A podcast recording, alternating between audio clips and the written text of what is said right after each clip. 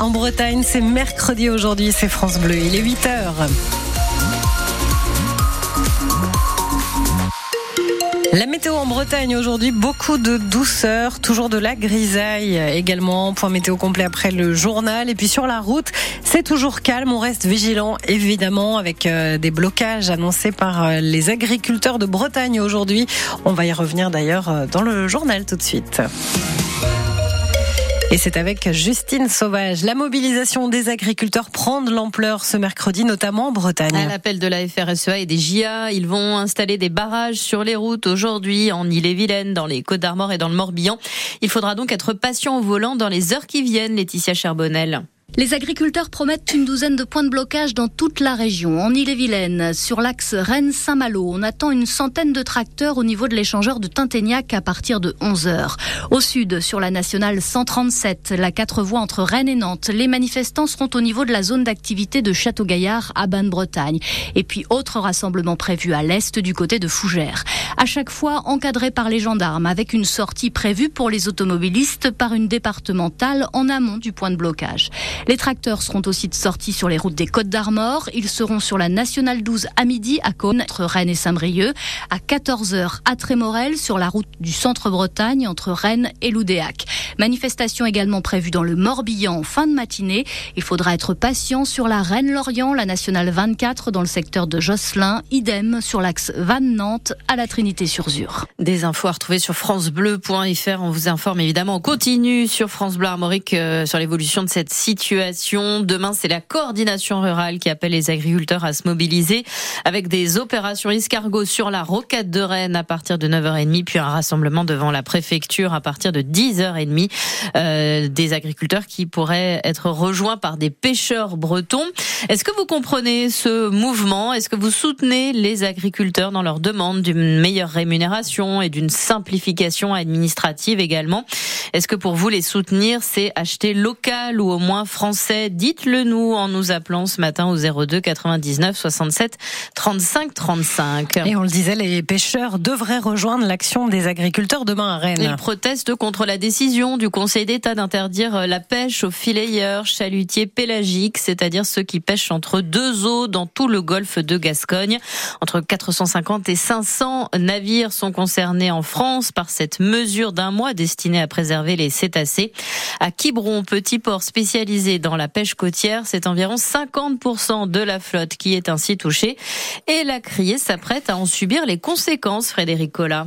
À la criée de Quiberon, les chiffres 2023 n'étaient déjà pas terribles, notamment à cause de la baisse progressive des captures de poulpes. Alors, cette mesure d'arrêt est dure à encaisser pour son directeur Jean-Marc Lisée. La criée de Quiberon va perdre 50% de sa valeur et 50% de son tonnage dans le mois qui vient. Une criée euh, ne vit que grâce aux apports et aux taxes qu'elle perçoit grâce à ses apports. Ah, on ne récupère jamais ce qu'on perd. Jamais. D'autant que Quiberon est la dernière criée municipale de France. Ici, ce sont les agents municipaux qui travaillent. Pas sûr que les aides annoncées soient applicables. Bah, par exemple, le chômage partiel. Euh, est-ce qu'on peut prétendre y avoir le droit Pour l'instant, je n'ai pas la réponse. Dans cette petite criée, Jean-Marc Lisée estime que la moitié des 25 bateaux habituels vont être touchés par la mesure d'arrêt. Mais pendant ce temps, les charges continuent. La production de froid, de glace, euh, l'entretien, les viviers, tout ça, on est obligé de maintenir notre outil, qu'on ait 100% d'apport ou 50% d'apport. Donc les charges fixes restent les mêmes. Aucune décision n'est pour l'instant prise à la criée de Quiberon. Un premier bilan sera fait à la fin de la semaine en espérant que la rareté du poisson entraîne une remontée des prix et donc des taxes encaissées. Un reportage de Frédéric Collat. C'était une promesse d'Emmanuel Macron, Macron pardon, inscrire euh, le droit à l'avortement dans la Constitution. Eh bien, l'examen de ce projet de loi euh, pour euh, le faire donc commence aujourd'hui à l'Assemblée nationale. Il sera soumis ensuite au vote mardi prochain.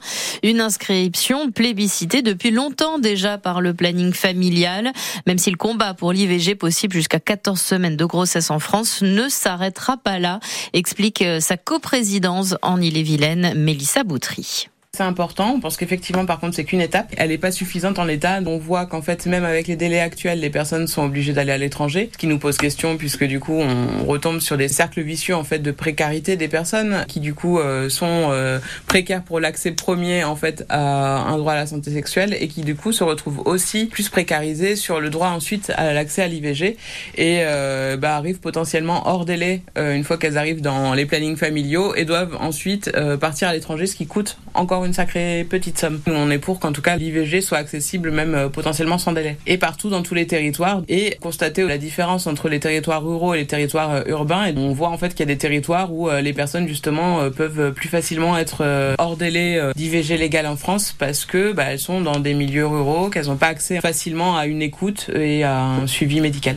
Faut-il protéger le droit à l'avortement en l'inscrivant dans notre constitution? Ce droit est-il menacé en France? Des questions que l'on posera à notre invité dans quelques minutes, Patrick Vienner, médecin urgentiste et généraliste breton qui est à la retraite et qui militait pour l'IVG. C'était à Rennes dans les années 70. Comme hier, l'université Rennes 2 sera bloquée aujourd'hui. Des étudiants protestent contre la loi immigration alors que le Conseil constitutionnel doit se prononcer demain sur ce texte. Et les activités de recherche sont donc suspendues, indique la direction de l'université rennaise. Et puis à un mois de la cérémonie des Césars, le cinéma français retient son souffle puisque c'est à 10h ce matin que l'on connaîtra les noms des nominés. Anatomie d'une chute de Justine Trier par favori après avoir remporté hier cinq nominations aux Oscars à Hollywood. Les skippers de l'Arkea Ultimate Challenge ont tous passé le cap de Bonne-Espérance où ils sont à l'arrêt, sauf un. Le navigateur breton Éric Perron s'en approche, mais à son rythme. Il a tout de même déjà beaucoup, beaucoup de retard sur Charles Caudrelier, qui est en tête de la course à la voile autour du monde. Il faut dire que son bateau est le plus ancien de la flotte. Éric Perron mettra donc du temps à revenir en Bretagne, Jérôme Val. Il le savait depuis son départ de Brest il y a 18 jours sur son trimaran qui ne vole pas et qui va beaucoup moins vite que les bateaux plus récents. Éric Perron ne peut pas rivaliser. Désormais, le marin de 42 ans fait son tour du monde, seul de son côté. Je me bats euh, plus contre quelqu'un que je connais bien, euh, que je connais toutes ses qualités, ses défauts, et qui baissera pas les bras tant que je les baisserai pas. Donc ça devient euh, un combat assez difficile, vous l'avez compris. En fait, hein, je me bats contre moi-même. Donc non, je me sens pas seul. Même s'il avoue parfois être fatigué. Je commence à vraiment tirer un peu la langue. Éric Perron n'en finit pas de savourer son premier tour de la planète. Je prends plaisir d'être en mer, devant ces superbes lumières, ou encore cette petite communion avec certains mammifères ou oiseaux. Il lui faut aussi dompter la solitude, jamais il n'a passé autant de temps seul en mer. Ça m'arrive de parler à mon bateau, euh, de parler tout seul, euh, de rire, de... Euh, c'est un peu bizarre, c'est effectivement quand, les journées sont un peu longues et que, je n'ai pas entendu le son de ma voix une seule fois, d'un coup j'entends ma voix et ça vient spontanément. Je parle. Éric Perron espère revenir à Brest après moins de 60 jours. C'est en tout cas ce qu'il a prévu comme stock de nourriture. Et c'est donc euh, toujours Charles Caudrelier hein, qui mène large, largement l'Arkea Ultime Challenge. Tom Laperche, lui, est toujours au Cap de Bonne Espérance où il espère réparer son ultime. Et puis c'est au tour d'Anthony Marchand euh, d'annoncer euh, avoir cassé un de ses foils hier après également une collision. le skipper a tout de même décidé, pour l'instant en tout cas, de poursuivre la course.